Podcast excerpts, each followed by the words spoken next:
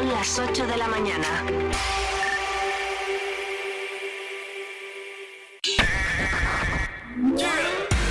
Vive Segovia. En el 90.4 FM. En el 90.4 FM. Vive Radio.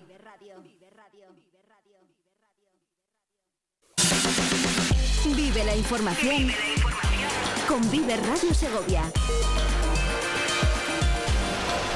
Con Patricia Martín.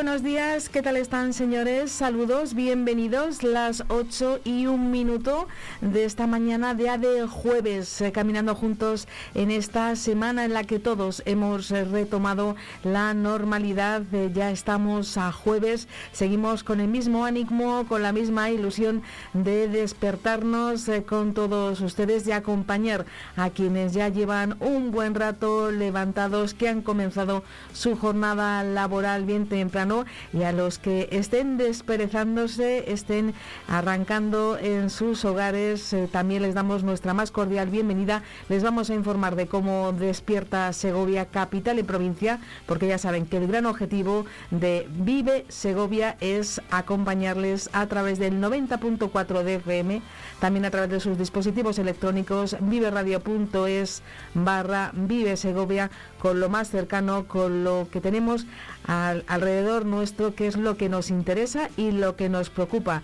darle voz y que estén ustedes siempre ahí. La radio sin oyentes no es radio. Y en esta mañana de 11 de enero se estarán preguntando muchos oyentes que todavía no hayan salido de sus eh, casas cómo está la situación, porque hoy lo que nos hemos encontrado es eh, una niebla, bancos de niebla bastante bajos. En Segovia capital se nota menos, pero en todos los alrededores de la capital mucha precaución porque hay bancos de niebla importantes que reducen esa visibilidad eh, a los eh, conductores y también a los que vayan a pie tengan en cuenta que hoy vuelve a hacer frío, aunque la temperatura está en positivo, esa sensación térmica hoy es bastante baja y de nuevo se agradece ir bien abrigado, llevar eh, bufandes, bien, bufandas, bien protegido el cuello, así como los guantes en las manos. Les vamos a contar la información meteorológica y también les vamos a repasar la información de servicio en público en cuanto a carreteras, en lo que nos cuentan desde la Dirección General de Tráfico y también lo que nos cuenta la Junta de Castilla y León en la red eh, secundaria de carreteras de la provincia de Segovia. Es lo primero que vamos a hacer.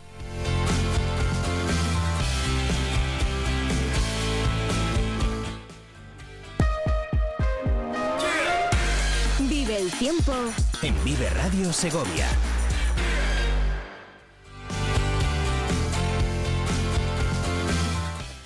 En primer lugar, les cuento que tenemos un aviso de nivel amarillo en la provincia de Segovia en este 11 de enero, en esta jornada de jueves, un aviso que comenzaba anoche a las 0 eh, horas y que concluye a las 9 de la mañana de este jueves 11 de enero. Un aviso de la Agencia Estatal de Meteorología para la zona del sistema central de Segovia, así como del sistema central de En las dos provincias, en ese área de influencia del sistema central, y el aviso de nivel amarillo es eh, por bajas temperaturas porque habla de en zonas eh, altas, en zonas de montaña, de llegar hasta 6 grados bajo cero.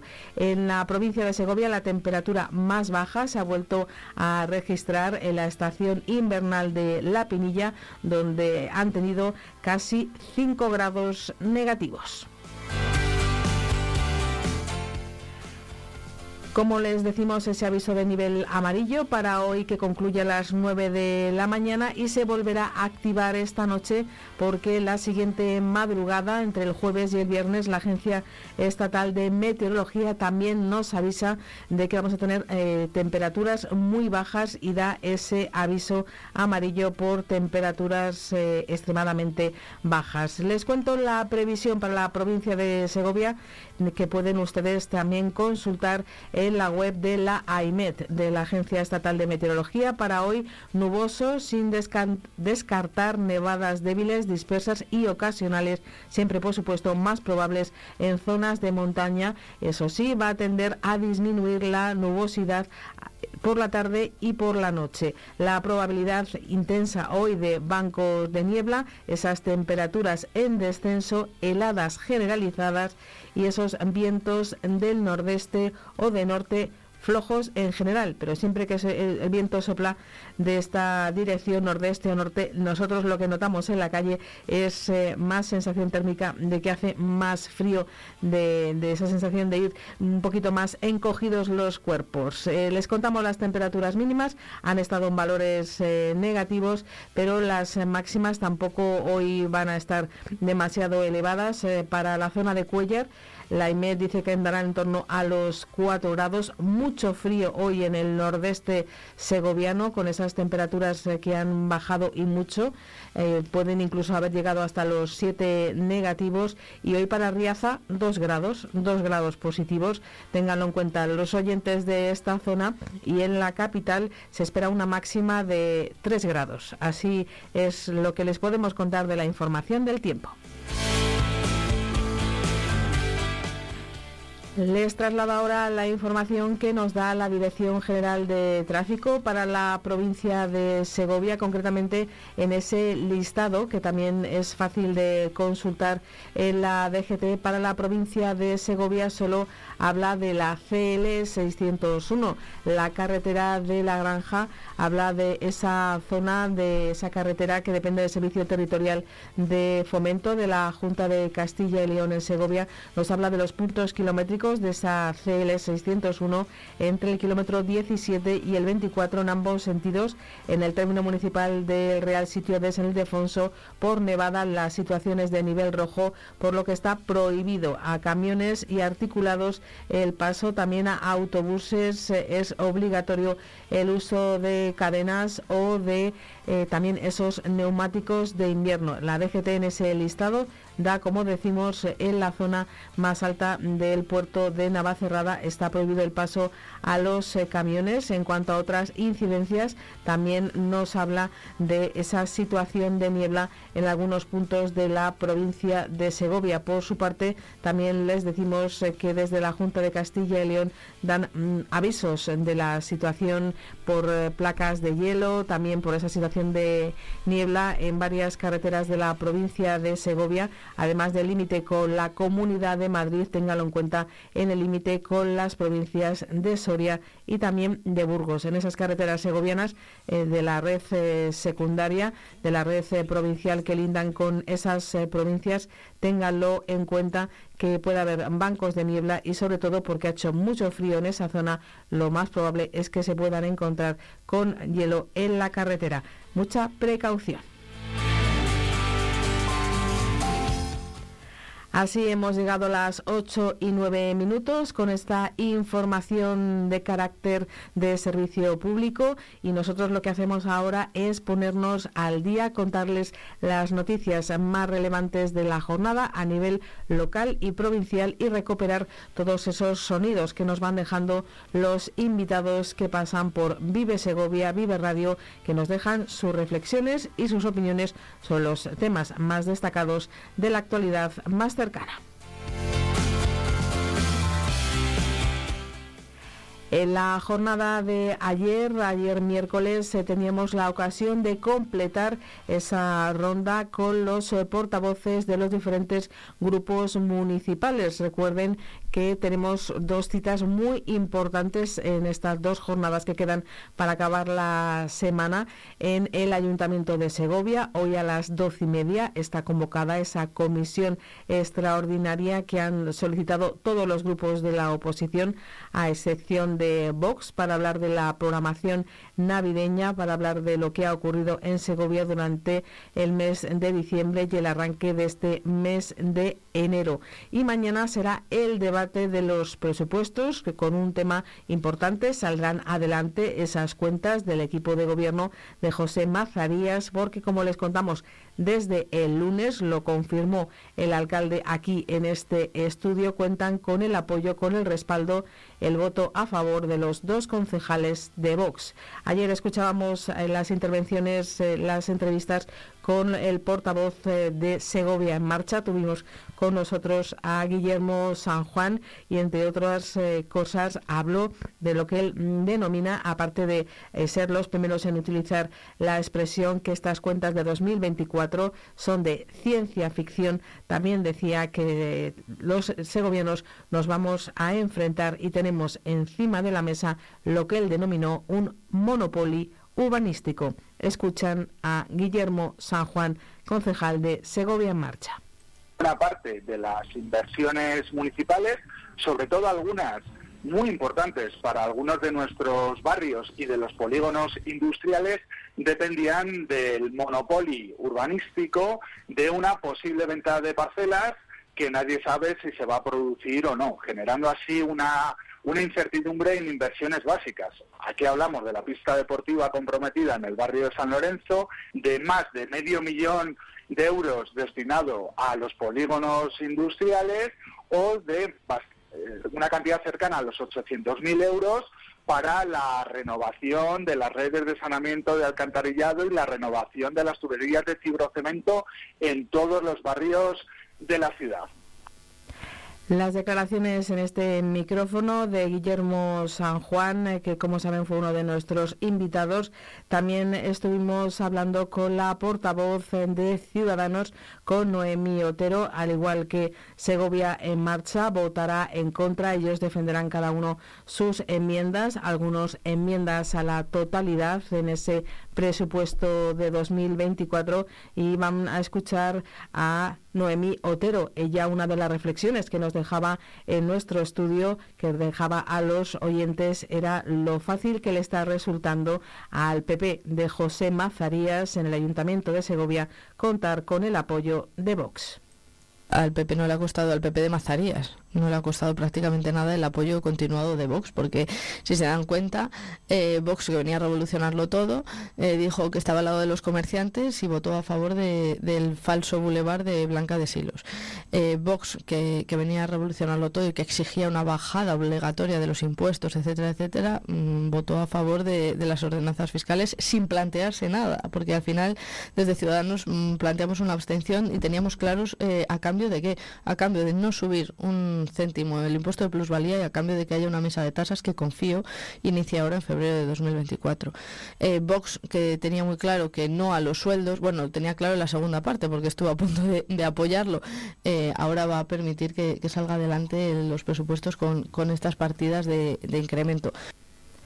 Como les decimos, las eh, quejas y las coincidencias de los grupos de la oposición que hablan de lo que está haciendo José Mazarías con ese apoyo continuado que está teniendo por parte del grupo municipal de Vox, de sus dos concejales. También Noemí Otero recordaba aquí que se presenta una enmienda a la totalidad, así lo hicieron en la Comisión Informativa de Hacienda, basada principalmente en esos más de 3 millones de euros que están vinculados a vender tres parcelas municipales municipales que en realidad tiene claro que no se van a vender, como también lo tienen claro desde Segovia en marcha o lo tienen claro desde Izquierda Unida. Sobre esa cercanía que tiene el Partido Popular de Segovia en el consistorio de la capital con eh, los partidos, eh, de, en este caso de Vox, también lo puso de manifiesto en su comparecencia eh, Izquierda Unida. También lo hizo su portavoz Ángel Galindo, que dice que hay una evidencia de nuevo en la buena sintonía del gobierno de Mazarías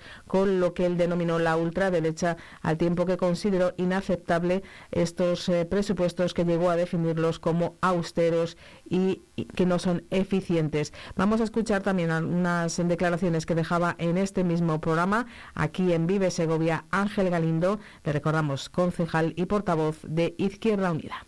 Por lo tanto, algo que nos preocupa es ver esa cercanía eh, tan bueno pues tan certera del Partido Popular con la ultraderecha de Vox, un partido que que bueno pues que niega el cambio climático, que niega la violencia machista, que promueve la xenofobia y nos preocupa pues que, que sean los presupuestos que, que lo avale una, una fuerza política como, como Vox las declaraciones que daba también Ángel Galindo. También había ayer una comparecencia de quien fue nuestra invitada en la jornada del martes, la portavoz del Partido Socialista en el consistorio segoviano, Clara Martín, y en esa rueda de prensa volvió a insistir en que el alcalde José Mazarías está engañando a los segovianos, haciéndoles creer que se van a ejecutar inversiones con la venta de patrimonio municipal, que es de todos, cuando es evidente que hay trabas urbanísticas en las tres parcelas que dificultan su venta a día de hoy y cuya valoración no está adaptada además a los precios del mercado. El Partido Socialista va a presentar enmiendas valoradas en 1,2 millones de euros. Insisten en que no se vaya a desarrollar el aparcamiento de los tilos, algo clave también para Izquierda Unida, que recordó siempre han hecho banderas de frenar a todos los grupos que han intentado hacer ese parking del salón o paseo de los tilos y tampoco desde el Partido Socialista están a favor de esa mudanza al CIDE. Son algunos de las reflexiones que han ido dejando todos los grupos de la oposición que han pasado por estos micrófonos Vive Segovia, Vive Radio. Como les decíamos, eh, vamos a recordar sonidos de los invitados que han ido pasando por nuestro programa. Estamos también durante esta semana haciendo especial hincapié en la afección que tiene la, la tripledemia, esos eh, tres eh, virus que causan infecciones respiratorias y que están teniendo mucha incidencia en la, aquí en la población segoviana, lo que está tensando el sistema sanitario a escuchar ustedes al presidente del Colegio de Médicos de Segovia, que también nos dejaba sus reflexiones en torno a este asunto. Todo se ha traducido en un auténtico aluvión de, pues, de ingresos de, eh, y, de, y de complicaciones por estas infecciones que muchas veces de la bronquitis aguda o del catarro pues pasan a una neumonía y evidentemente la gravedad es mucho mayor esta última, claro mucha precaución, decía, con los grupos eh, vulnerables eh, que se produzca esa vacunación, porque no es que uno por vacunarse no vaya a contagiarse de estos virus, como por ejemplo de la gripe, pero sí se puede evitar sus complicaciones y que tengan que haber más ingresos por esa causa de las neumonías. Dejaba claro Graciliano Estrada, que además eh, de ser presidente del Colegio Oficial de Médicos de Segovia, su especialidad es la neumología, animaba a la vacunación y nos dejaba este mensaje. Estamos a tiempo de vacunarnos. Yo le quiero llamar a, eh, eh, todas las personas que, eh, tienen criterio de vacunación, sobre todo mayores de 65 años, o gente que tenga muchas enfermedades o, o, circunstancias donde las defensas estén bajas, que todavía se pueden vacunar.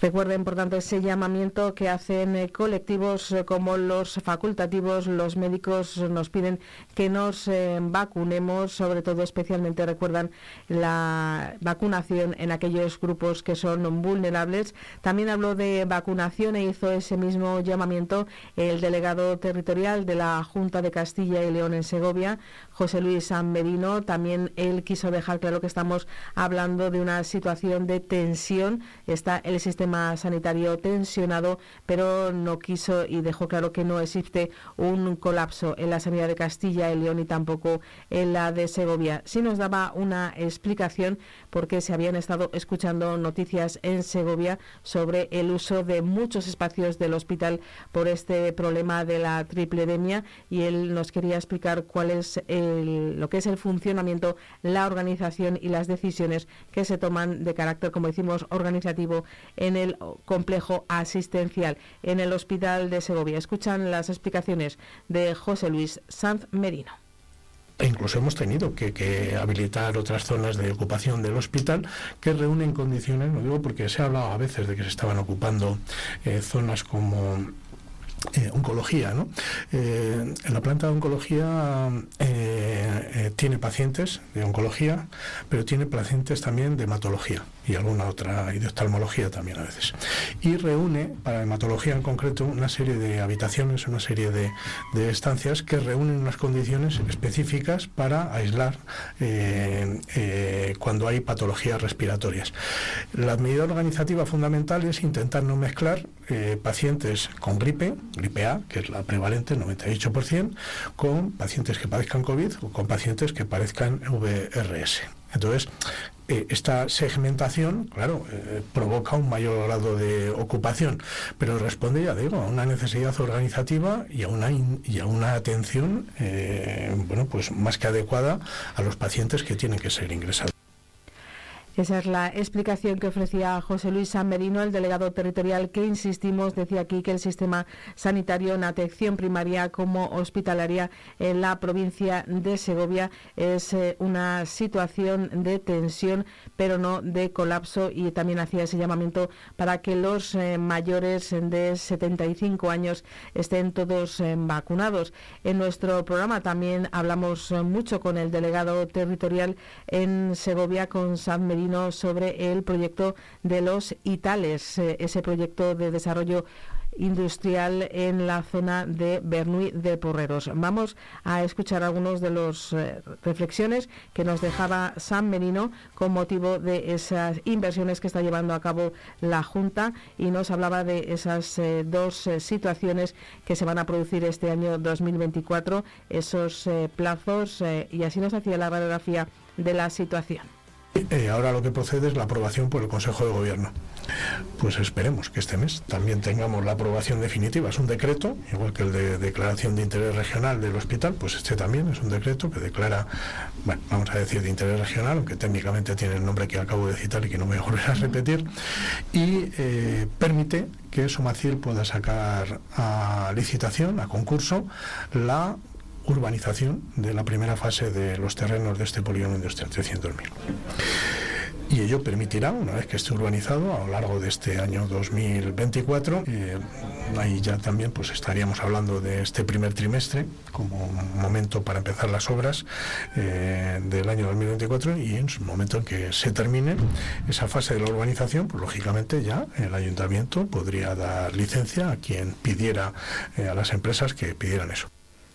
José Luis Amerino nos contaba que no es exactamente el nombre de igual que el, hospital, pero sí que los hospitales tienen esa figura que va a ser como si fuera un proyecto de interés eh, regional para poder avanzar en las tramitaciones de carácter urbanístico y que todo esté finalizado esa primera fase urbanizada en 2024. También nos comentaba que hay dos empresas tractoras de este eh, proyecto en los hospitales en Bernuy de Porreros, bien conocida por todos, que son Drylock y Cartonajes eh, Juárez. De hecho, nos contaba que Drylock se va a hacer cargo de la urbanización de una parte que es eh, donde va a desarrollar su proyecto. Seguimos escuchando sobre este proyecto de los Itales a San Medina. Ya licencia de obras, porque eh, asume la urbanización de, una parte donde, donde se va a sentar. Como tiene licencia de obras, yo decía que, esperaba que hubiera, que hubiera máquinas ya trabajando, me refería a eso concretamente. ¿no? Me consta que tiene adjudicada la obra ya, su proyecto de, desarrollo en, en Bernuy, Drylock, eh, ignoro si es este mes de enero, pero bueno, no, no sería descartable que fuera este mes de enero cuando empezara.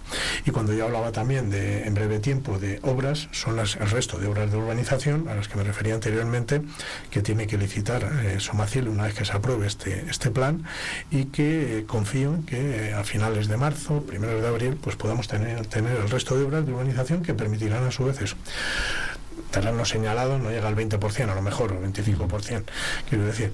Pero hay contactos bastante serios y hay incluso empresas vinculadas a estas dos empresas tractoras, a y a Cartonajes Juárez, eh, bueno, pues que son proveedores de, o van a ser proveedores de estas empresas. Entonces, bueno, van a generar un cierto ecosistema desde ese punto de vista yo creo que eso es, eso es eh, muy interesante. Es decir, desde el punto de vista económico, desde el punto de vista de desarrollo industrial, tenemos un plan y le tenemos de forma inmediata ahí. Las eh, declaraciones que daba eh, José Luis San Merino, el delegado territorial, sobre este proyecto de los Itales, lo avanzado que está y cómo alrededor de esas dos empresas, eh, como decíamos, él denominó tractoras, se va a crear un ecosistema. Y también nos hablaba de otros asuntos que enseguida vamos a recuperar porque también vamos a dedicarle una parte de este arranque de nuestro programa a recordar los sonidos en torno a la subida de los peajes en la provincia de Segovia, esa petición de que se lleve a cabo una solución para la travesía para los vecinos de San Rafael. Pero hablando también de infraestructuras y de seguridad vial, ayer se daban a conocer esas estadísticas de accidentes de tráfico que ya avanzaba aquí la subdelegada del Gobierno en Segovia, María Rueda, pero vamos a ofrecerles eh, más detalles, lo que ella nos eh, contaba a todos los medios de comunicación en esa comparecencia donde se hablaba, recuerden, hay 12 fallecidos, 12 víctimas mortales en la provincia de Segovia, aunque se había reducido el número de accidentes mortales. Nos daba estas estadísticas Marian Rueda. El número de accidentes mortales, sin embargo, se ha reducido en un 31%. En 2023 fueron 9 accidentes mortales frente a los 13 accidentes del año 2022. A la nota de prensa se han añadido unos datos y unas estadísticas que paso a citar. Atendiendo a las causas del tipo de accidentes mortales, ocho de los fallecidos fueron por choque frontal, tres fallecidos por salidas de la vía y el último en un trayecto urbano. Por el tipo de vía, nueve de las víctimas se registraron en vías interurbanas convencionales de doble sentido, dos en carreteras de alta capacidad y una en zona urbana.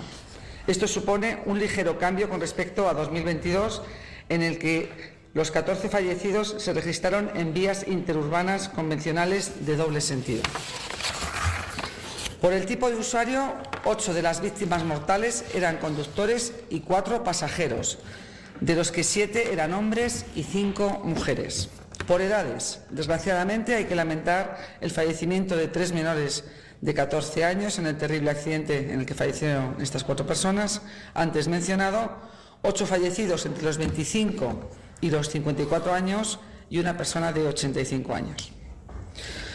Por otro lado, hay que destacar el fallecimiento de un motociclista y resaltar que no ha habido ningún atropello mortal en la provincia este año las estadísticas, ese balance sobre seguridad vial que se ofrecía por parte de la subdelegación del Gobierno en Segovia. Y un último sonido que queremos recordar eh, antes de hacer una pausa es el de Carlos Muñoz eh, de Pablos, eh, nuestro maestro viviero que ha obtenido esa medalla de oro al mérito en las bellas artes concedido por el Ministerio de Cultura del Gobierno de España.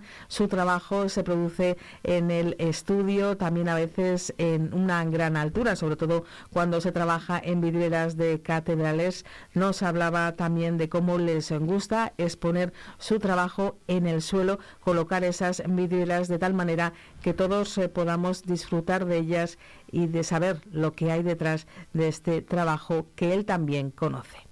Eh, a nivel popular o a nivel de, público, no sabes el beneficio que tiene para todos, para valorar la videra y también para disfrutar, que la gente disfruta, disfrute de una cosa que no sabe lo que hay detrás, ¿no?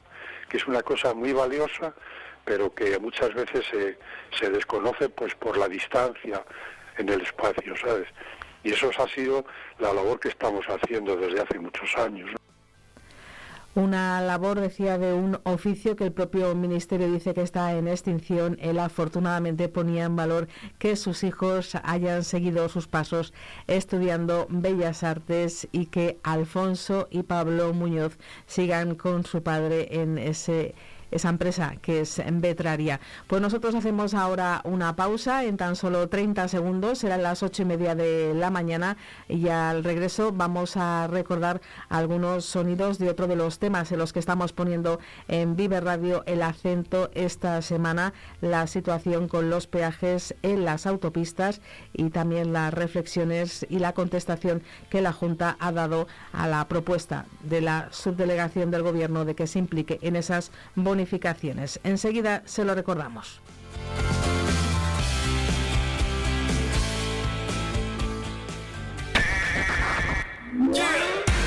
Vive Segovia. En el 90.4 FM. En el 90.4 FM. Vive Radio.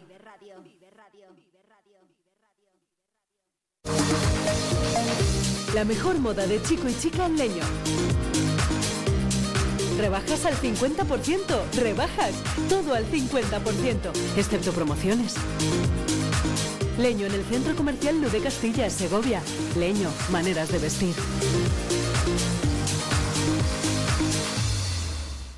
Grupo Imerol, residencia para mayores en el centro de Cantimpalos. Contamos con un gran equipo multidisciplinar, joven y dinámico. Ofrecemos tratamientos personalizados, programas de rehabilitación, terapia y estimulación cognitiva, Residencia Grupo Imerol. Tu atención es nuestro objetivo y tu bienestar nuestro compromiso. Trabajamos contigo, trabajamos para ti. ¿Cuándo decidimos que ser práctico es mejor que tener experiencias? ¿Quién ha decidido que la tecnología sirva para mantenernos inmóviles? Con Kia, la tecnología te mueve. Nuevo Kia Sportage. Mejor coche del año en España 2023. Kia. Movement that inspires. Kia Alevi Auto, calle Peñalara 32, Polígono El Cerro, Segovia. Vive la Sego. Vive la Sego.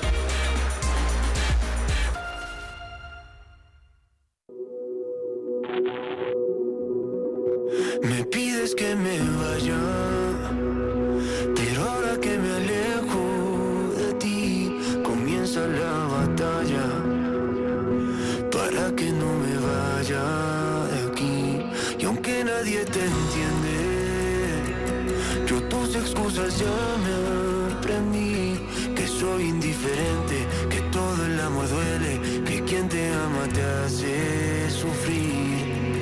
Deja ya de insistir, no es por mí, es por ti, es un cuento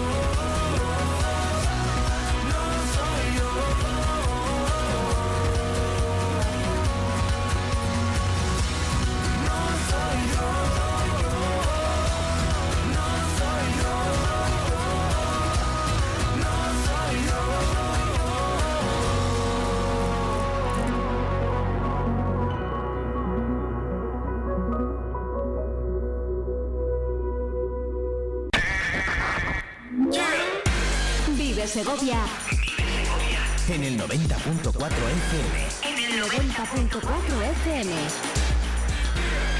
Vive Radio.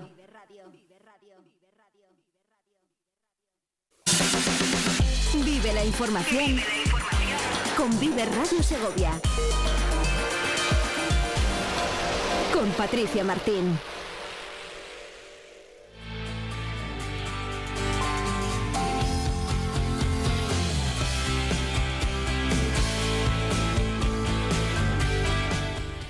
¿Qué les eh, parece si aprovechamos estos eh, minutos? Son las 8 de la mañana y 35 minutos para hablar de ese tema del que les veníamos anunciando.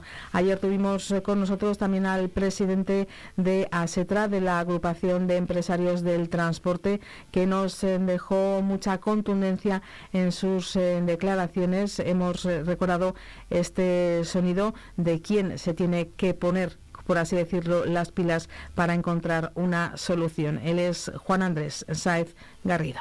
Si han prometido en varias ocasiones peaje libre, deben de trabajar por ello. ¿Dónde? En el legislativo, que es el Congreso de los Diputados, y en el Ejecutivo, que es el Gobierno de la Nación.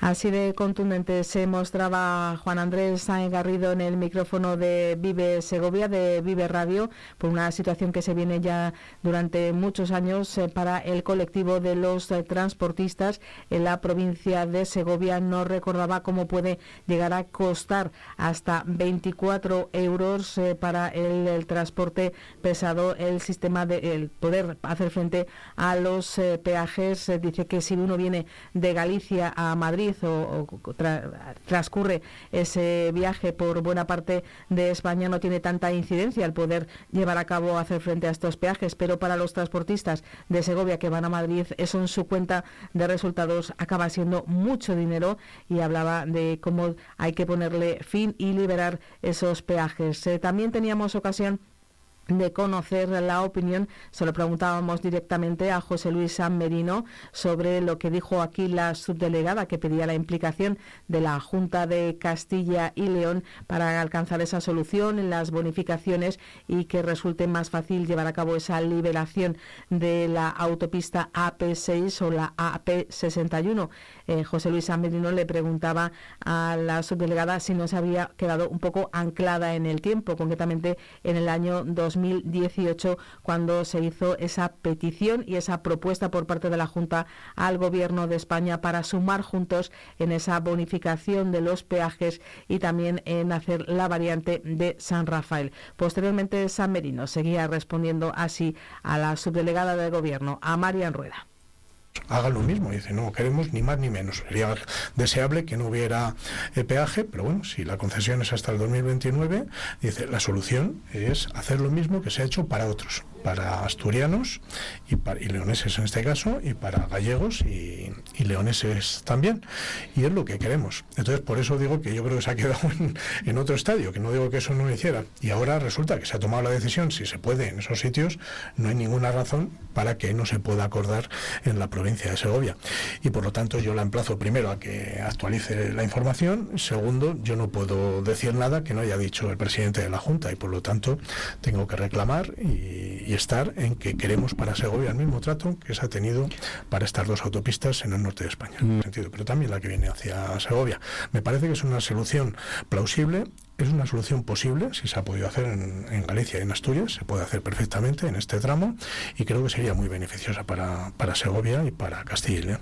Y si no llega esa solución desde el Ministerio, desde la Administración Central, ¿hay posibilidad de una eh, solución intermedia, de una colaboración entre administraciones para conseguir una bonificación? Es que esa negativa sería por parte del Gobierno Central y nosotros lo que estamos emplazando al Gobierno Central, al Gobierno de la Nación, es a que haga lo mismo que ha hecho en estas dos autopistas que comentó, la autopista AP 9 y la autopista AP66.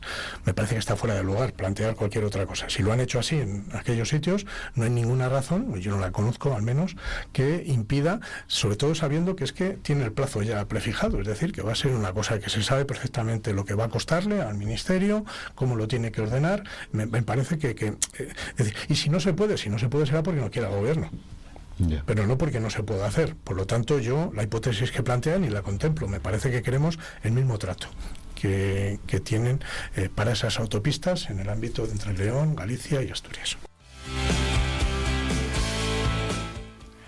La conversación ayer con José Luis Amerino, con el delegado territorial, eh, que con las preguntas eh, de nuestro compañero Alberto Guerrero dejaba claro que lo único que quiere la Junta de Castilla y León y la delegación territorial, y que así se lo había trasladado el presidente Alfonso Fernández Mañoco por carta al nuevo gobierno, al ministro, es lo mismo que se está haciendo en otros puntos de liberar autopistas, lo tengan también los gobiernos. Nosotros eh, les vamos a dejar ahora con un resumen de sonidos que se pudieron escuchar. Lo hemos hecho a través del archivo de la biblioteca que tiene eh, la 8 Segovia de Castilla y León Televisión. De esto se hablaba en el año 2018 en torno a la variante y los peajes.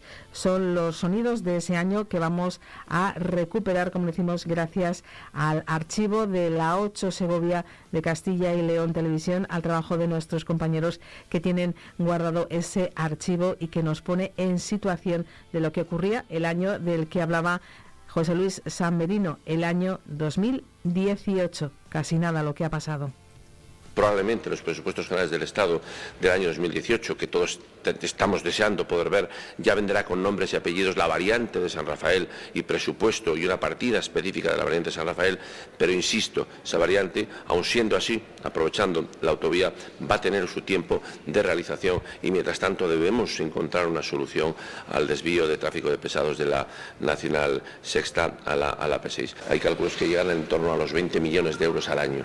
¿eh?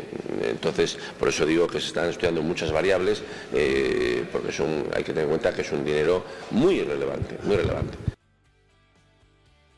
En tres meses el proyecto de redacción de la variante estará listo, unas declaraciones que realizaba el ministro de Fomento ayer en su visita a Segovia, pero que la alcaldesa del Espinar no cree. Suenan una vez más bien pero vuelven a sembrar muchas dudas, a no dejar clara la postura y más bien parece un discurso preelectoralista. Asegura que ya se llegó a dotar de partidas esta variante y que nunca se llegó a cometer. No entra a valorar si la inversión es alta, pero lo que sí pide es compromiso político quien tiene responsabilidad de, acometer eh, presupuestos con, fondos públicos, pues tiene que poner en la balanza cuál es, esa, cuál es esa prioridad presupuestaria. Algunos vecinos han constituido una plataforma y saldrán a la calle en el próximo mes si no se toma una solución al desvío de parte del tráfico que alcanza ya los 15.000 vehículos diarios. Una situación agravada al estar estropeados los semáforos que tardarán 10 días más en estar operativos. El PSOE además pide la liberalización de la autopista A6, AP61 y AP51 y que no se prorrogue la concesión. Están manteniendo a nuestra provincia en una clara situación de desigualdad y está frenando el desarrollo y las posibilidades de futuro de los segovianos. En noviembre de 2019 el Estado deberá decidir si amplía por 32 o 37 años esta concesión, según un Real Decreto firmado en 2012 por la exministra del ramo, Ana Pastor. Están haciendo las gestiones con el Ministerio de Fomento en esas gestiones para intentar, y yo creo que así va a ser, eh, que el día no, no, eh, caduque hasta febrero de 2019. Y yo vuelvo a repetir lo que lamentablemente he dicho a lo largo de, de estos días. Este Gobierno de España va a trabajar y va a trabajar de manera dura y ardua para mm, desarrollar todos los proyectos que Castilla y León, que Segovia necesita, pero no vamos a engañar a la gente y lo vamos a hacer con un ejercicio de honestidad. Los sonidos que acaban de escuchar eh, son noticias eh, de la 8 Segovia de Castilla y León Televisión del año 2018, hablando de los peajes y de la travesía de San Rafael. Han pasado, como decimos, todos esos años desde 2018 y los sonidos parece que están eh, obtenidos de informativos de hace tan solo unas semanas, unos días o unos meses. Pero estos audios que acaban de escuchar ustedes pertenecen al archivo de la 8 Segovia de la televisión local que les cuenta cada día la información más cercana del año 2018. Han escuchado por ese orden a Juan Carlos Suárez Quiñones, al consejero de fomento de la Junta de Castilla y León, también una noticia en la voz de Daniel Martín con las declaraciones de la entonces alcaldesa de El Espinar, Alicia Palomó, y también han escuchado ustedes la voz de Virginia Barcones, que durante dos periodos fue la delegada del gobierno en Castilla y León. Un asunto del que les seguiremos hablando, recopilando audios de otros años para poner en perspectiva lo que ha sido una larga pelea y en especial para los vecinos de San Rafael, aunque como decíamos ayer, este es un asunto que compete a todos los segovianos. Las eh, nueve menos eh, cuarto hacemos una pausa y enseguida recibimos a Alberto Guerrero que ya viene con nuestro primer invitado. Ya está hablando con él y enseguida compartimos estudio.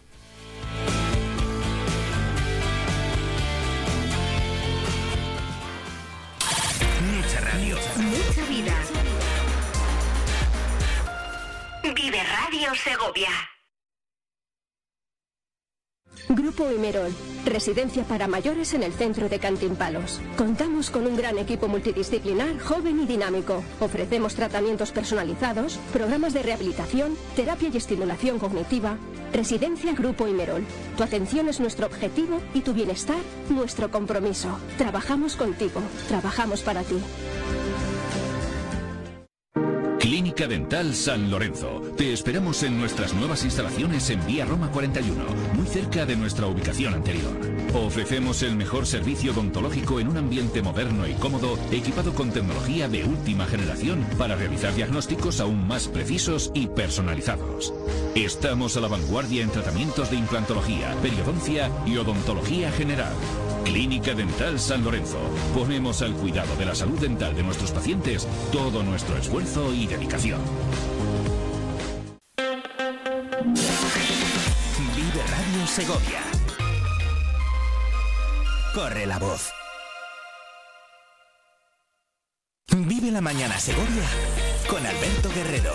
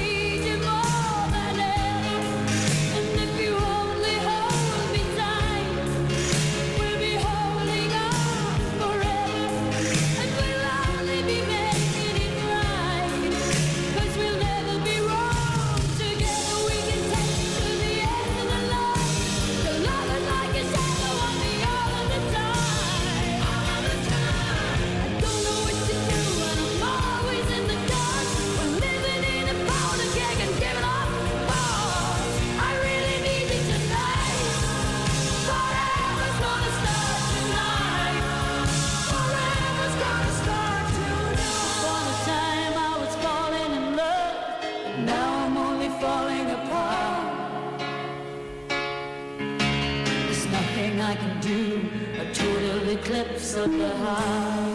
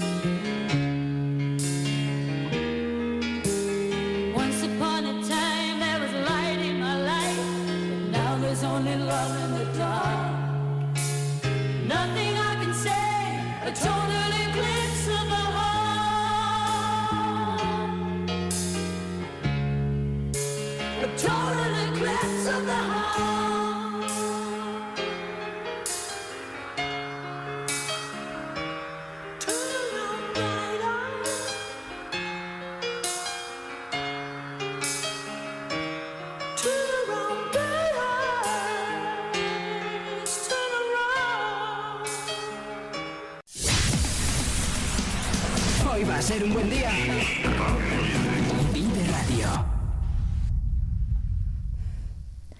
Nos encanta decir eso todas las mañanas. Hoy va a ser eh, un buen día y lo va a ser porque nosotros seguimos compartiendo un micrófono cada mañana. Son las 8 y 52 minutos con Alberto Guerrero, que se ha traído ya a un gran eh, invitado. Ya hemos estado aquí eh, charlando.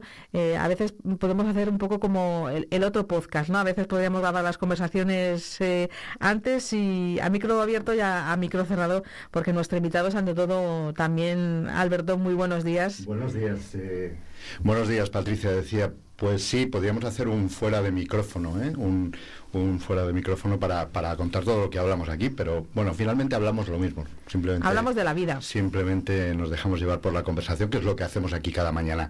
Eh, quiero dar eh, los buenos días a todos eh, quienes nos escuchan y también las gracias. ¿Por qué? Porque hoy es el Día Internacional del Agradecimiento. Así que ya os lo digo a todos para que vayáis por ahí dando las gracias a quien lo merezca. Si no lo merecen, Sí, no se sí, las dais. tampoco conviene hacerlo a Efectivamente, pero es el Día Internacional del Agradecimiento.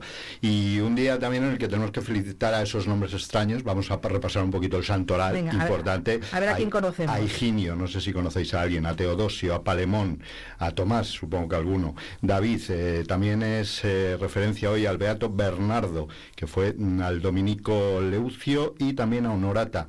Y por último a Salvio. No sé si conocéis algunos. Traigo siempre los más raros. ¿eh? Me quedo con, con Tomás, creo. Pues agradecimiento. Tomás y David, claro, David. Agradecimiento a todos. Y os dejo una frase hoy para reflexionar, que es de Gabriel García Márquez. La memoria del corazón elimina los malos recuerdos y magnifica los buenos. Y gracias a este artificio logramos sobrellevar el pasado. Así que así empezamos con esa fuerza. No puedo estar más de acuerdo con, con Gabo, que por cierto es uno, un escritor al que al que adoro desde mi adolescencia y que me hizo muy llevadera la carrera, ¿eh? La Pues carrera de periodismo con los libros de Gabriel García Márquez. Eh, lo digo, por, bueno, da igual que lo que estudies. ¿eh? Si estás estudiando cualquier carrera universitaria y, Bueno, pues voy a quedar bien y voy a decir que lo he traído por eso, Vale. Porque me había enterado. Nada, en y yo, como es el Día Mundial del Agradecimiento, Me lo agradeces. te doy las gracias. Bueno, pues eh, cuéntame, cuéntame quién está a, con vamos a ver si nuestro invitado agradece al 2023 cómo se ha portado, porque nos acompaña aquí en el estudio de Vive Radio Javier García Crespo, que es gerente de, de Otuse. Eh, ¿Cómo estás? Buenos días, bienvenido. Hola, ¿qué tal? Muy buenos días. Habéis hecho balance, como se hace siempre al término y al principio de cada año, y bueno, no sé si hay que darle en este día el agradecimiento las gracias al 2023, cómo se ha portado con la hostelería. Pues nada, en, en general se ha portado muy bien con la hostelería y, y- y mando las gracias pues a todos los clientes evidentemente que hacen posible todo esto, ¿no? La verdad que según acabamos el año y empezamos eh, pues mucha incertidumbre como hablábamos antes, ¿no? Era la palabra de moda, ¿no? El año pasado cuando hablábamos con incertidumbre, aunque sigue estando por ahí, porque el caso es que eh, seguimos, vamos como subidos en la ola, ¿no? Vamos Mm. tirando, tirando, no sabemos qué va a pasar mañana, pero seguimos así, llevamos así como un año y medio, dos años, ¿no? Que, que seguimos avanzando, subidos en la cresta de la ola y, y no sabemos cuándo va a bajar esa ola, ¿no? Pero en algún momento seguro que bajará. Bueno, Entonces, habrá que habrá que cambiar la estar palabra. preparados, ¿no? Igual la palabra es vértigo en vez de incertidumbre. Eh, no sabe uno cuándo sí, va a caer claro, de la tabla. No, sabemos, pero claro, llevamos así tiempo y seguimos eh, funcionando muy bien. La gente, la verdad, que tiene ganas de salir de la pandemia. Ha habido un, un antes y un después en la forma de, de- de- de salir de la gente, de actuar ¿no? y de socializar. Y la gente quiere calle, quiere salir, quiere disfrutar de la vida. Mm, Yo creo que ese fue un momento muy duro en el que la gente se ha dado cuenta de muchas cosas. Y quizá deja de lado unas, unas cosas y otras las está dando más importancia, ¿no? En, en vivir, ¿no? Que todos queremos vivir y disfrutar. Y nosotros en la hostelería, como vendemos felicidad, o tratamos de hacerlo por lo menos, ¿no? De, de, pues, de- de sen- de sentir lo que se hace, la gastronomía, visitar sitios, en fin, todo va ligado, el turismo, la gastronomía, ¿no? La hostelería. Pues bueno, es esa parte de nuestro trabajo, ¿no? Y, y por eso agradecidos porque ha sido un año intenso, movido, con mucha gente, hemos trabajado bien. Es cierto que nunca a gusto de todos, evidentemente, pero también hay que saber que eh, eh, los márgenes se han reducido mucho por eh, eh, los gastos también, los costes ¿no? de los productos y de las energías y de todo lo demás, hace que, que- que los márgenes se han reducido mucho, se trabaje mucho y se gane poco, pero bueno, mm, eh, que nos quedemos como estamos, ¿no? como se suele decir. Ves, Javier, Patricia, eh, lo que hablábamos fuera de antena, decíamos, eh, hay una como una reflexión común a pie de calle, ¿no? Cuando se viene un puente aquí en Segovia, que siempre hay un puente, un fin de semana bueno, de buen tiempo, y vemos todas las calles llenas, los bares llenos, y me decías tú, pero eso es tampoco reflejo de las cajas, porque luego hay que analizar con esos costes que han subido y también con el gasto medio que igual ha- se ha reducido. Pero es bueno que siga habiendo esa bolsa de clientes, claro. Claro, te- esto es mm, eh, cuando tú mueves el árbol y caen castaños, o sea, que, que se mueva, que caiga, que haya movimiento, eh, siempre es bueno. Es cierto que los tickets medios de la gente se han reducido, la gente ajusta más lo que come, lo que bebe pero no deja de salir y de estar, ¿no? Y que los costes evidentemente han subido, entonces eso hace que, la- que el ticket eh, medio haya bajado y que los eh, márgenes se hayan reducido. Es así, y por eso se trabaja más y se gana menos. Pero bueno, eh, bendito sea, te quiero decir que lo peor es que encima no trabajes y no ganes nada, ¿no? Claro. Y que el, el año es muy largo, son 365 días en los que, como tú decías, hay puentes, eh, pues unos cuantos puentes o unas cuantas fiestas que son muy puntuales, en las que se trabaja muy bien, y a veces hay más trabajo del que nos gustaría y no puedes absorberlo, y luego otras veces estás mirando, ¿no? Por ejemplo, ahora viene eh, la segunda quincena de enero, febrero y marzo, esta Semana Santa, que es un poco la, travesía por el desierto, ¿no? Que, ah, bueno, pues la Navidad ha sido buena, se guarda siempre un poco para mantener, porque luego hay que mantener las plantillas, los trabajadores y todo eso, que son unos gastos también que han subido muchísimo, y eso eh, lastra mucho la, la eficiencia de las, de las empresas. Hablando de los trabajadores, un paso importante que este año se ha dado es la firma del convenio, convenio hasta 2026, para Sí. cuidar las condiciones de los trabajadores también. Sí, eh, empezamos a negociar en el 22 ya, eh, y ya, ya, bueno, a principio ya del 23 ya se firmó el, el con- el convenio. Y bueno, al final lo que se ha tratado es de llegar a, a acuerdos ¿no? En- con, la, con, los, eh, bueno, con los sindicatos ¿no? y la patronal eh, para que los trabajadores y, y los empresarios pues al final puedan convivir, puedan todos disfrutar, puedan eh, el, trabajador ganar su dinero, el, empresario también poder trabajar y que todos estén contentos. ¿no? Es muy difícil también llegar a ese punto. Eh, lo hemos conseguido con los sindicatos, lo que pasa que es verdad que ahora con todos los cambios que está habiendo a nivel normativo, a nivel nacional, con, con los eh, cambios de los eh, salarios mínimos y todo esto, está desajustando también mucho las categorías y, y otros eh, incentivos, pero bueno, tratamos de, de mantenerlo y llevarlo al día. ¿no? Hemos hablado mucho eh, con, Javier en varias ocasiones ya aquí en, Vive Radio y yo siempre me, hago esa misma, te hago esa misma reflexión. Lo que cuesta cada mañana, porque eh, de reconocer que yo cuando ya vengo aquí a Vive Radio ya me encuentro con, gente que ha levantado las persianas también en el mundo de la hostelería y gente que madruga muchísimo precisamente para que nos, podamos tomar un buen café, eh, como también lo puede asegurar Alberto. Hay veces que, como decías tú, este desierto de cuando pasa las navidades, todo tan intenso, unas semanas trabajo, trabajo, trabajo, y llega el mes de enero, llega el mes de febrero, eh, a veces eh, cuesta, cuesta mucho. ¿Cómo se hace para, para poder llevar a cabo eso de subir la persiana cuando se, para hacer la travesía del, del desierto?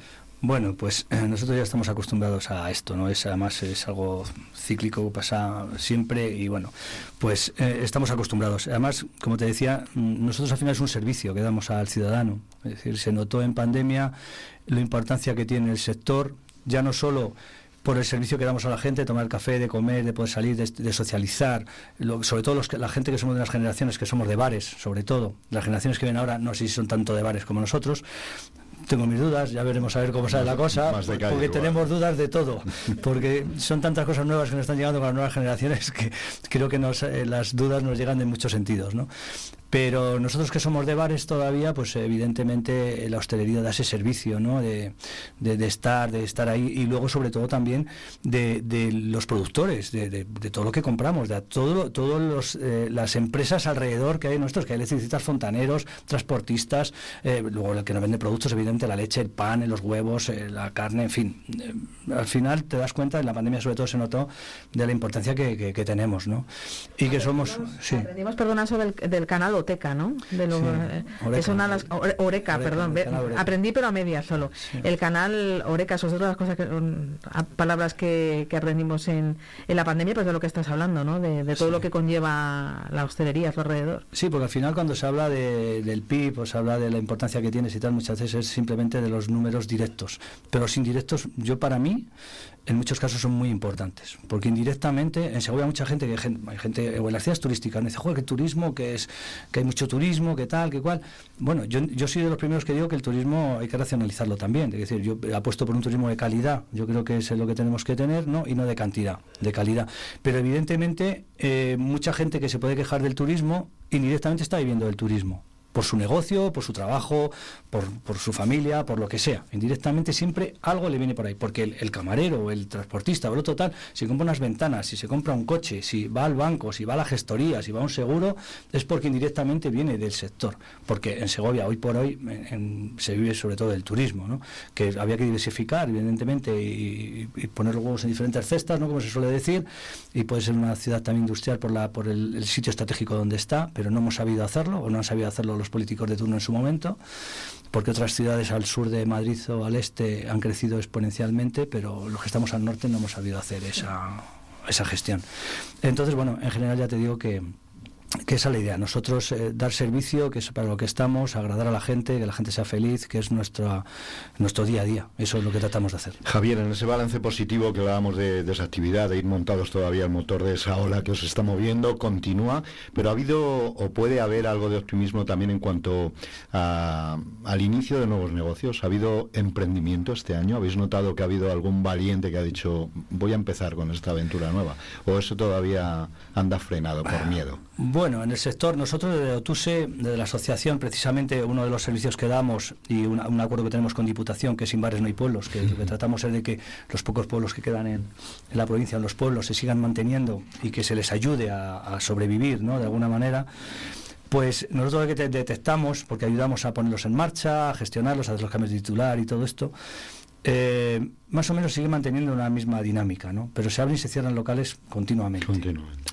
Quizá la profesionalidad o no, o no se sabe muchas veces el sitio, no se sabe muchas veces dónde se mete, muchas veces la gente que entra no es profesional del sector y, y tampoco se deja asesorar o Se hace cuenta- poco estudio de mercado, digamos. Sí, sí. Parece como muchas- fácil, ¿no? Esto no es como antes claro. que cualquiera abría un bar y te iba bien y la gente entraba, como a veces me llega alguien y me dice, joder, no entra gente en el bar, no sé qué pasa. Digo, pues están mirando en internet cómo estás, tal, coño, pues no te están poniendo muy bien. Hoy en día el boca a boca está en internet.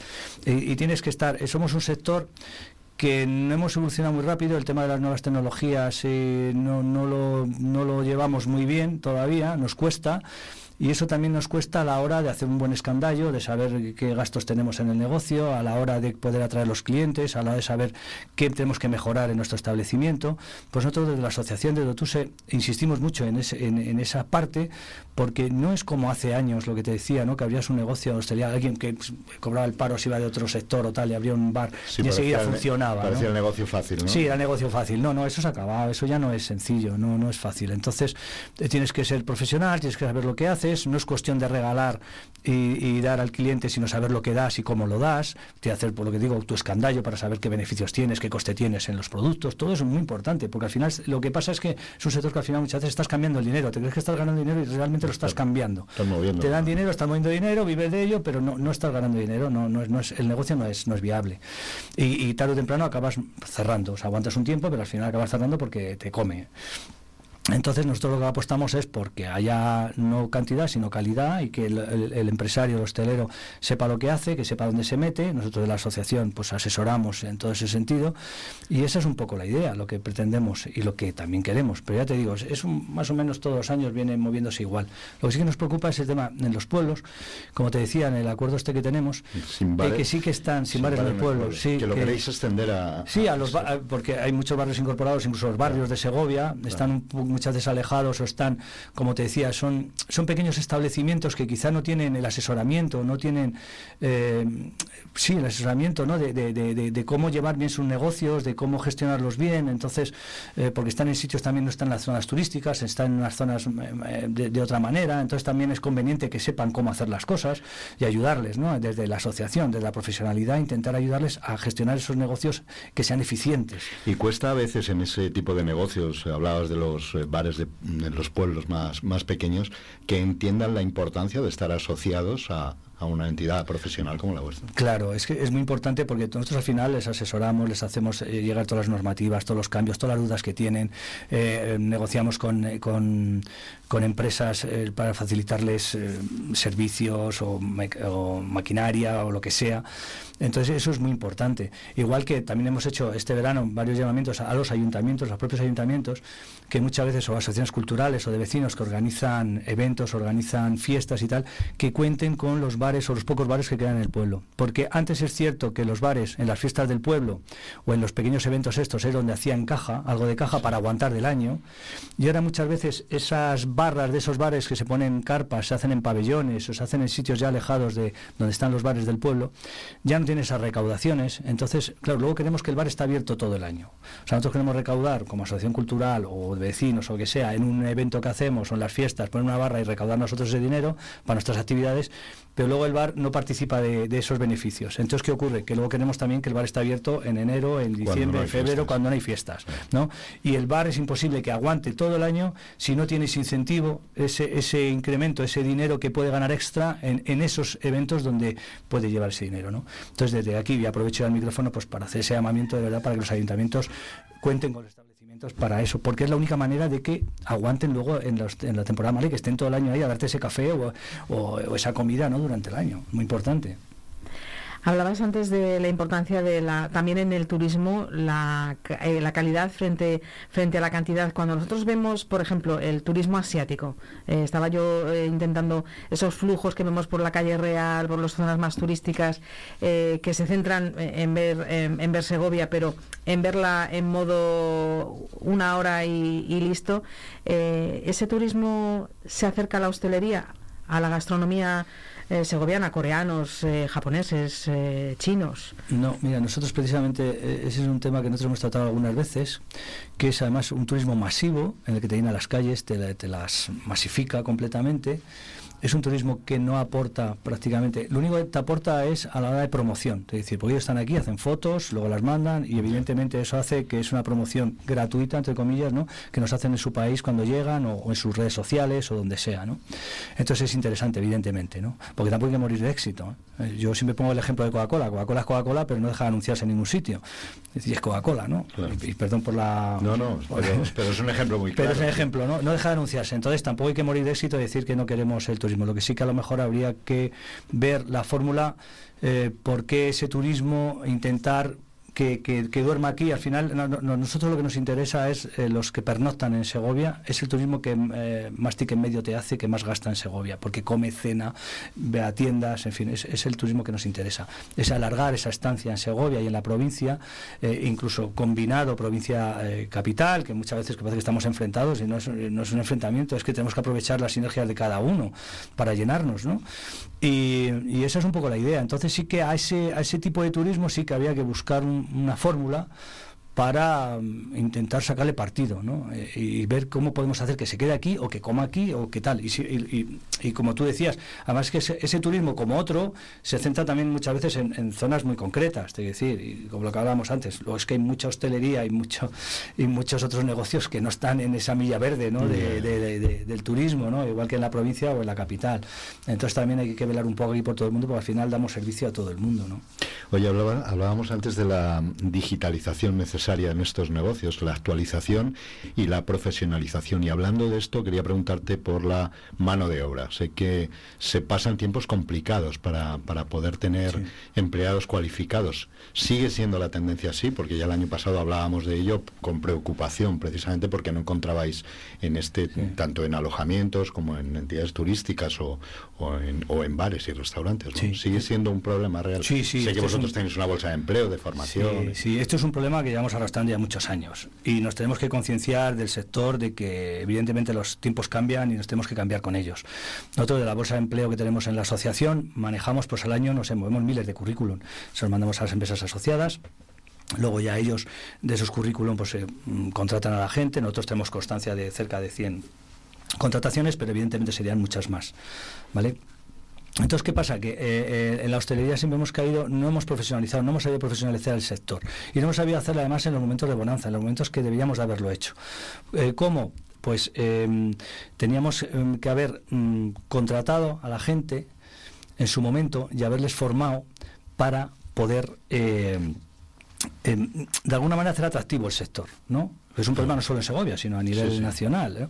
Pues también hay, mu- hay mucha gente en el paro. No, no se entiende es que haya 3 millones en el paro Claro, y que no que encontremos personal. Está ¿no? muy descompensado, ¿no? Claro, está un poco descompensado. ¿Por qué? Eso habrá que los que se dedican a esto tendrán que verlo, ¿no? Porque a lo mejor no, eh, quizás está mejor eh, cobrando ayudas que estando trabajando, o porque no compensa, o por lo que sea. Pero sí que es cierto que nosotros tenemos que hacer más atractivo el sector.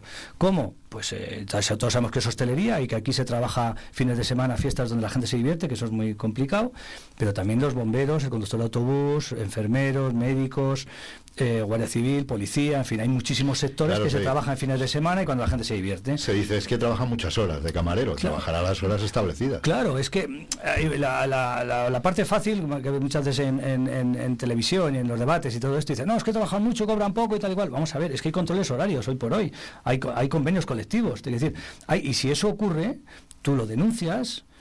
Y mañana tienes inspector allí. O sea, es que eh, hoy por hoy, gracias a Dios, está bastante cubierto el, el sector, el trabajador. Y, y todo eso tiene que denunciarlo. Además, con la falta de, evidentemente, de trabajadores que hay, mañana se va a la empresa de al lado y le cogen. Y, y- y- la gente que es profesional de verdad, él se está marcando eh, sus propias condiciones. ¿eh? Yo sé en muchísimos restaurantes o en bares o en hoteles que un buen director de hotel o un buen cocinero o un buen metre, él pone las condiciones al, al empresario. ¿eh? Quiero ganar esto, quiero trabajar este día, este día y este día, y si quieres bien y si no me voy a otro sitio. O sea que eso está cambiando mucho. Lo que pasa es que sí es verdad que tenemos que de la hostelería, y ahora ya se está moviendo a través de Hostelería España, en la que nosotros estamos en el comité ejecutivo, que se va a hacer lo del carnet profesional. Llevamos mucho tiempo ya detrás de ello, para que en algún momento hay que poner el cascabel al gato. Hay que conseguir que, que, mm, que la gente se profesionalice y que si no tienes un carnet de esos no puedas trabajar eso. Pero también para conseguir eso necesitamos que las condiciones del trabajador sean las condiciones óptimas y que esté bien. Lo que hablábamos antes, la gente quiere vivir, no quiere, lo, lo- nos pasa a todos, queremos disfrutar de la vida, disfrutar de Claro. nuestros hijos, tal, ganar un sueldo en condiciones y tal. Es cierto que hay sectores, como estaba diciendo, que, que trabajamos de más y vierten y es más complicado, pero también hay que asumir eso y asumir que pueda ser un trabajo para toda la vida, como era antes. Antes empezabas de ayudante de camarero y te has jubilado de camarero. Y tiene que ser tan digno como cualquier otro oficio. Pero que sí que tenemos que hacer es profesionalizarlo. Y, evidentemente, si eres profesional, eh, ganar lo que tengas que ganar. Nosotros ahí, fíjate, en el convenio colectivo que estamos para el próximo, que ahora estamos dando vueltas, una de las ideas es, por ejemplo, los chavales que salen de la escuela de hostelería, hay que darles un valor añadido, evidentemente, porque se están formando, es que ellos tengan un sueldo eh, mm, en condiciones para la gente que está formada. No puede ser lo mismo que tú entres de ayudante de camarero de camarero, de alguien que pasa por la puerta de la calle y le metes a trabajar de ayudante de camarero ganando ya X y un chaval que viene formado entra a la misma categoría y gane lo mismo. Eso no puede ser. Es decir, que si no, no, no, mm, no das un aliciente al, al que se forma. Entonces, ¿qué ocurre? Que las escuelas de hostelería y todo estos, no, la gente no se, no se apunta. ¿no? Claro. Ya, ¿Por ya. qué? Porque dice, pues si es que resulta que si voy a trabajar y ya me cogen y voy a ganar lo mismo que uno que no se ha formado, ¿para qué me voy a formar? Pero es y un y eso tenemos que romper esa... esa Pero es un argumento que tenéis claro los profesionales. Eso también está en vuestra mano, ¿no? Quiero decir, en general. En ello estamos luchando, sobre todo las asociaciones. El, el sector hostelero, el profesional hostelero, tiene que concienciarse de eso. De poner en valor esa profesión. En valor, exactamente. Pero es el propio hostelero, el propio empresario. Pero para eso también nosotros em- empezamos de la base que difícilmente vamos a formar al trabajador si el propio empresario no está formado. Claro. Hay, hay, hay, aquí un, hay un hueco ahí que nos queda que tiene que aprender que el empresario, como estamos hablando, tiene que formarse, tiene que estar al día de todas las necesidades que tiene su negocio. Si no lo está, difícilmente va a entender que su trabajador se forme y que le ayude, porque lo va a pensar que si le forma se le va a ir a otro sitio. o- sí, va va a poner... Y eso es un error que hemos cometido durante muchos años. Y eso tenemos que retomarlo y, y tiene que mm, se tiene que acabar, claro. Pues cuidar el capital humano, es necesario. siempre. desde luego. Sí, sí, sí. Yo quería abrir eh, eh, otro melón con, con permiso de nuestro invitado, eh, las relaciones con los ayuntamientos. Vamos a empezar, bueno, porque aquello por aquello de magnitud y, y el ser más importante, el, el ayuntamiento de Segovia. Mm, hemos dejado, no estamos en época de, de ello, pero, pero vendrán eh, tiempos eh, más cálidos y temperaturas para estar más en, en la calle, aunque esto puede ser que en febrero estemos en manga corta, tampoco que el cambio climático es lo que trae. Eh, ¿Cómo va en la relación, las negociaciones que hay encima de la mesa eh, de, de con, el Ayuntamiento de Segovia, Javier? Bueno, pues mira, me, me alegra más esa pregunta, pues suelo decir, porque precisamente estamos en plena negociación. Sabes que estamos con la nueva ordenanza de terrazas, llevamos ya desde el verano pasado con ello.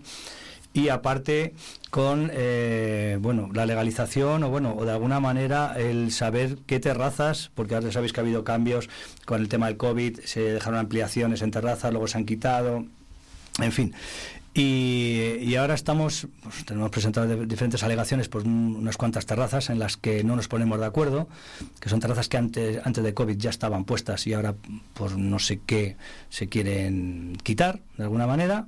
Nosotros no estamos de acuerdo, estamos en plena negociación con, eh, con la concejalía y precisamente ayer estuve hablando con el concejal y bueno, eh, le hemos eh, planteado reunirnos rápidamente porque nosotros hemos, eh, sabéis que antes del final de año hay que presentar ya para las renovaciones de las terrazas y nosotros mm, estamos recibiendo algunas denegaciones del año pasado todavía y ya se ha pasado el año y, y- y tenemos que reactivar las siguientes. Entonces no sabemos en qué condiciones van a estar, si nos estáis denegando estas y ya hemos pedido la renovación para que sean iguales el año que viene, si se van a denegar o no, o qué va a pasar.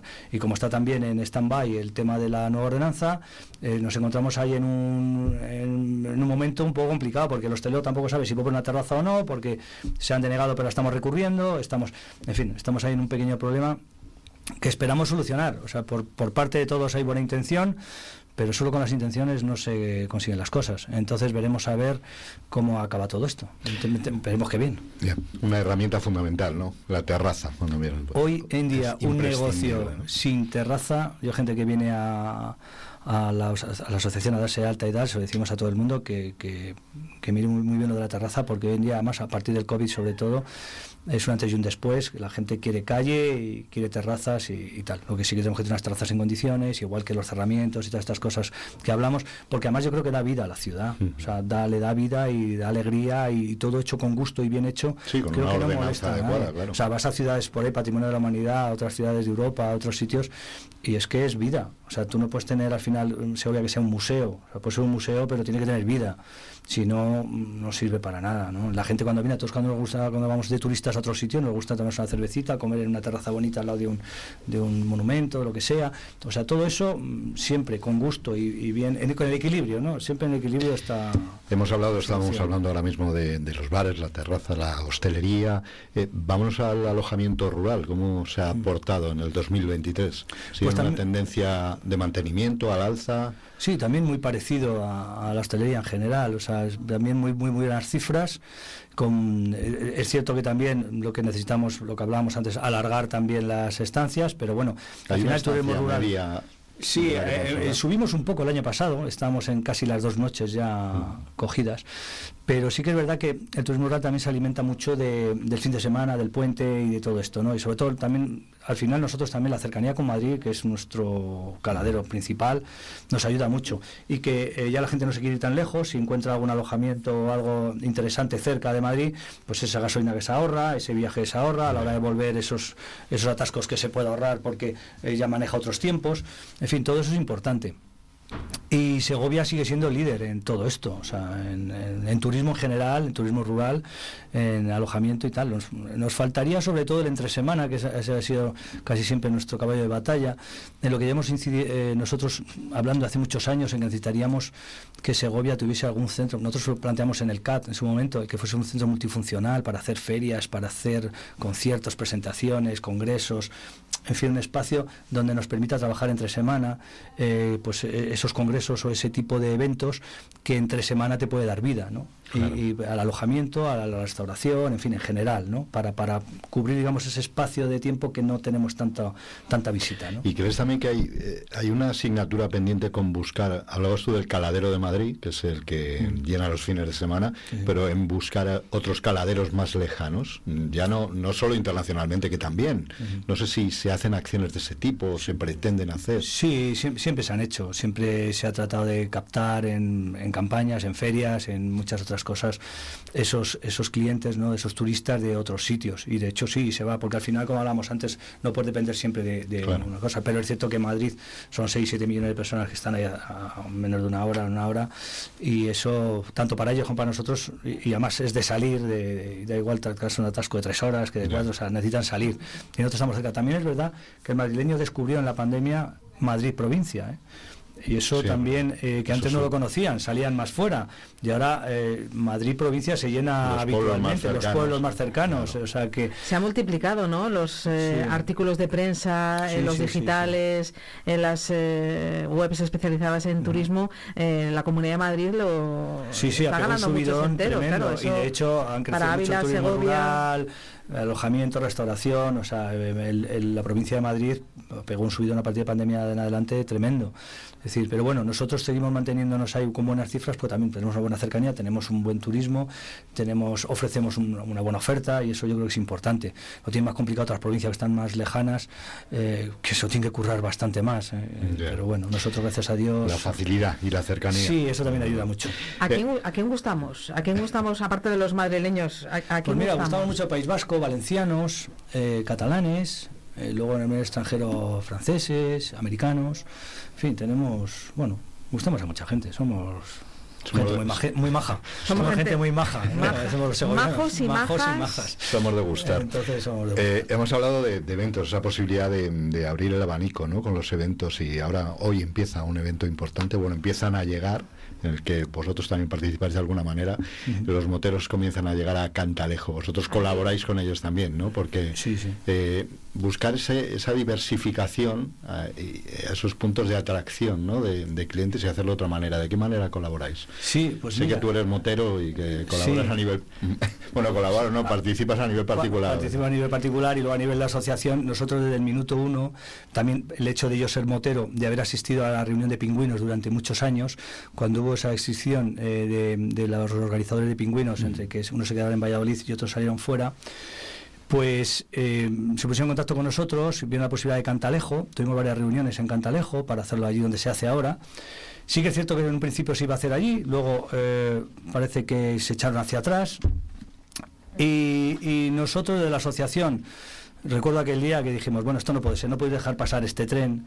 Yo siendo motero que conozco que eh, eh, un evento de estos trae miles de personas y, no solo al sitio, sino alrededor y luego durante el año que atrae a, familias, amigos y de todo, o sea, es, una fuente de ingresos tremenda y de conocimiento sobre todo de la provincia. Y me acuerdo que en aquel momento eh, dijimos, no puede ser que deje- lo dije yo, digo, no, puede ser que dejéis pasar este, este, este tren, digo, porque quizá no vuelva, busquen otro sitio en otra ciudad, en otro sitio, y aquí no volverán más. Digo, creo que es importante. Y ahí dio un paso muy importante, un, un- un socio nuestro y colaborador como Tobar y Natural Tour desde Cantalejo y, y Gorría, los socios, eh, que pusieron su CIF encima de la mesa y dijeron, bueno, nosotros como empresa tiramos para adelante, eh, ayudamos a organizar el evento, porque el primer año fueron ellos los que tiraron del evento para adelante, que encima palmaron un montón de pasta, pero bueno, lo hicieron con gusto y mira, de ahí se ha creado ese nido. Pues en el Día ahora- Mundial del Agradecimiento, pues mira, aprovecho el momento para agradecerles a ellos dos eh, aquel gran esfuerzo que hicieron esta empresa Natural Tour para que saliese este evento adelante, que hoy por hoy ya, después de tanto tiempo, se meten 8, 10 mil, 12 mil personas, que ya me contaréis qué eventos en, en una provincia de Segovia, en pleno enero, que no vendes una escoba, Claro. metes 10 o 12 mil personas, donde se llenan toda, 30 o 40 kilómetros alrededor de Cantalejo, está lleno durante todo el fin de semana. Y no solo es eso, como decía, es que luego durante el año hay visitas. Yo tengo muchos amigos moteros que vienen durante el año, hacemos rutas, comemos por ahí, vienen con la familia, en fin.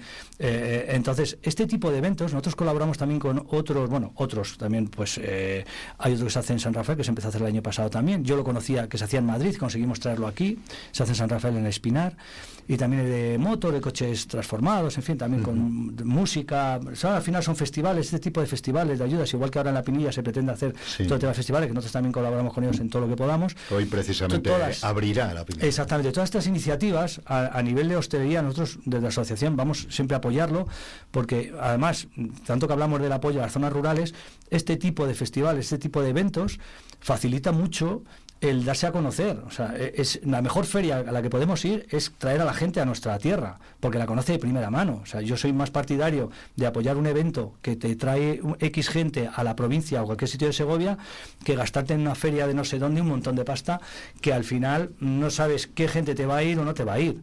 Aquí sabes que están ahí y si les haces ver cosas que se pierden en la provincia para que vuelvan, a mí me parece súper interesante, joder, la mejor feria. O sea, que, que Claro. tienes aquí 10.000 tíos que te vienen, además, gente normalmente de una posición económica mm, mm, solvente, Desahogada. desahogada, o sea, viene gente de todo, pero sobre todo gente que...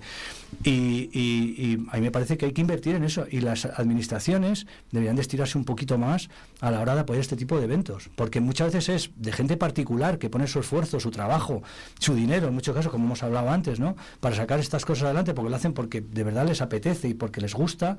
Y, y yo creo que ahí las administraciones deberían de apoyar más ese tipo de eventos. O sea, te digo, menos ferias a lo mejor por ahí y más ferias interiores, Bueno. más gente que, que la traemos aquí que vea lo que hay. Es que la mejo- el- al final va a ser el- tu mejor prescriptor, ¿no? Si se pasea con la moto por toda la provincia y vuelve a su casa, dirá, joder, está en un sitio súper bonito. El ¿no? mejor escaparate de En todo, un claro. sitio, exactamente. Yo creo que esa es la y, bueno, dice, y dice Alberto esto cuando estamos a punto de vivir la gran feria de las ferias del turismo de Fitur. que viene Fitur. O sea, es que aquí no da, no da puntada sin hilo. Sí, aquí... sí, ahí estaremos también, en Madrid Fusión, ahí donde tenemos ya Claro, nos queda Madrid estar. Fusión y nos queda Nosotros vamos a Fitur. concursar al concurso nacional de pinchos y tapas con Hostelería de España y llevaremos nosotros un pues un participante de aquí, el ganador, uno de los ganadores nuestros para participar ahí, ya estamos con ello y ahí estaremos también, representando a Segovia. Orgullosos, claro, Claro, de la claro, gastronomía. será por Eso lo tenemos que apuntar ahora en, en la agenda, eh, porque esto de a mí- hablas de tapas y de pinchos, por aquí tiene que pasar a hablar con nosotros, aunque sea por teléfono, como sea. Sí, sí, sí, ahí Pero esto lo tenemos que negociar ahora otra vez a Y micrófono. con Saborea Segovia también estaremos allí, o sea que bueno. Eh, Javier, eh, participar en estos eventos es importante, lo decías tú, pero también hay una parte social en vuestro trabajo porque colaboráis con, con asociaciones a, a nivel de solidaridad, digamos, de alguna manera. No os separáis eh, pues de Cruz Roja, de Cáritas, del Banco de Alimentos, de las Hermanitas de los Pobres, Sí. siempre ahí. Nosotros, eh, nuestra parte social, digamos, la hacemos durante todo el año en temas de formación, les ayudamos a hacer las prácticas, les hacemos jornadas incluso formativas para que aprendan, les hablamos de cómo es el negocio. Tratamos de, de- de meterles también en, pues en esas prácticas, hacerlas en los negocios también. Eh, ahora, por ejemplo, con Coca-Cola hicimos en Navidad, que llevamos varios años haciéndolo, casi 300 menús solidarios para gente que lo necesita, para que tengan en estas fiestas pues un motivo especial también. En fin, siempre tratamos de echar una mano. Con el Banco de Alimentos pues, estuvimos también recogiendo alimentos y todo esto. O sea, bueno, siempre eh, que podemos, siempre colaboramos con todas las asociaciones que nos piden ayuda. Tratamos de, ayudar a, todos los que podemos, siempre hasta donde podemos llegar. Pero sí, es una parte que creemos que es importante devolver un poco lo que la gente nos da, devolvérselo a la sociedad, ¿no? Ya que somos afortunados el sector, porque, como decíamos antes, pues la gente sale y viene a, a gastar en nuestros establecimientos que nosotros, de alguna forma, retornemos eso a, la gente que más lo pueda necesitar. Otra parte de vuestro trabajo entiendo que es captar más socios. No sé cómo, va el, no sé cómo va el crecimiento de, de Pues bien, la verdad que bien. nosotros tenemos unos 300 socios hoy por hoy y, la verdad que la gente lo agradece mucho, incluso en pandemia. Fíjate que pensamos que íbamos a bajar todo lo contrario, subimos porque decidimos abrir las puertas y abrir la información a todos los establecimientos, fueran socios o no. Creo que eso fue un... Bueno, lo hicimos bien porque fueron momentos de necesidad, que la gente intentaba informarse, había mucho desconocimiento, mucha desinformación, eh, mucha normativa, mucho de todo. Nosotros cada fin de semana nos teníamos que leer el BOE, pues había una cosa nueva, y teníamos que hacer un resumen, teníamos, bueno, fueron momentos tremendos, de muchísimo estrés eh, eh, que soportamos todo el mundo, ¿no? Entonces, yo creo que la gente, agradecido. Lo que sí que tienen que tener claro es que, que solos pueden llegar antes, pero juntos llegamos más lejos. Y eso lo tenemos que hacer en conjunto. Nosotros, si nosotros no estuviésemos, nos tendrían que inventar. O sea, al final hay un montón de normativas, de, decretos, de todo que sale continuamente en que eh, las administraciones, los políticos están todo el día trajinando con todo esto y tiene que haber alguien que les fiscalice de alguna manera, ¿no? Y eso somos nosotros, esa parte. A veces conseguiremos más, a veces conseguiremos menos. Evidentemente, muchas veces no podemos conseguir lo que todos los socios quieren, ¿no? Pero es evidentemente que tenemos que pelearlo. Nosotros estamos dentro de la, Confederación Nacional de Hoteles, de Australia España, de la Confederación también Regional de Alojamiento y Turismo. Entonces, de estas asociaciones a nivel local, regional y nacional e internacional es donde podemos luchar para todas estas cosas. Entonces, estar asociado es fundamental para que sigamos en la lucha, es que es fundamental. Y nosotros al final nos adaptamos mucho a las necesidades de cada uno de los socios, de, sus momentos y de las necesidades que tenga. O sea, tampoco, nosotros, casi eh, lo que pagan de cuota lo tienen cubierto con los acuerdos y con las negociaciones que tenemos con muchísimas empresas y muchos. Entonces, les merece la pena estar asociados. Desde aquí ya se lo digo que, se asocien, que es importante para todos, para ellos sobre todo. Información en la página web, entiendo, si alguien nos sí, está escuchando. en la página web, o que, sí, que nos busquen, que nosotros rápidamente nos ponemos en contacto con ellos sin ningún problema. Te iba a preguntar el hecho de que haya otra asociación también en Segovia, ¿eso eh, suma, eh, es un valor añadido para, para la provincia, para la ciudad? Yo creo que resta todo resta. O sea, nosotros llevamos 45 años.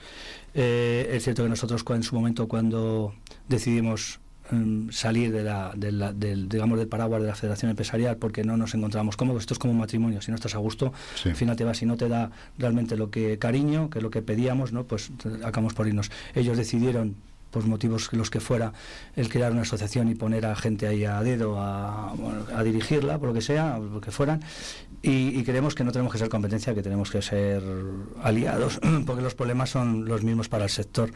Y muchas veces se ponen palos en las ruedas que no se debería y deberíamos de mirar por el objetivo común, en vez de a lo mejor tanto estar muy pendientes de las fotos o de otras cosas, estar pendientes del trabajo diario y de ayudar al, sector, a los grandes y a los pequeños, que los pequeños muchas veces tienen más necesidad de ayuda que, los más grandes. ¿no? Se ahí siempre. Sí, sí, nosotros siempre tenemos la puerta abierta, además nosotros siempre hemos dicho que en algún momento pues tenemos que sentarnos y, dialogar, aunque la relación no es mala, pero bueno, nosotros tratamos de no vetar a nadie, pero por otro lado es así. A colación de lo que decíamos de captar nuevos socios, pues habrá gente que se pregunte por qué hay dos, ¿no? claro. claro. Lo que sí que es verdad que nosotros lo que estamos ligados, la experiencia nuestra son de 45 años en la gestión diaria, que es lo que nos basamos sobre todo en la ayuda, en, en saber abrir un negocio, llevarle, gestionarle. Nosotros eso llevamos haciendo muchos años, sabemos cómo se hace y, estamos, estamos eh, especializados en ello. Y bueno, las asociaciones de nueva creación, y no creo que tiene, ni tiene esa experiencia, ni, ni tiene, digamos, esos recursos para hacer todas las cosas que nosotros estamos haciendo hoy por hoy. Entonces, bueno, pero bueno, que yo creo que cada uno es libre de hacer lo que quiera y que, y que lo importante es que estén asociados sobre todo para luchar por el sector, porque al final el sector es lo más importante. O sea, las asociaciones somos importantes porque somos al final representantes suyos, somos su voz en todos los sitios, pero son ellos los que tienen que estar con nosotros, los que tienen que apoyar a las asociaciones para que, que podamos conseguir objetivos que, que son buenos para ellos.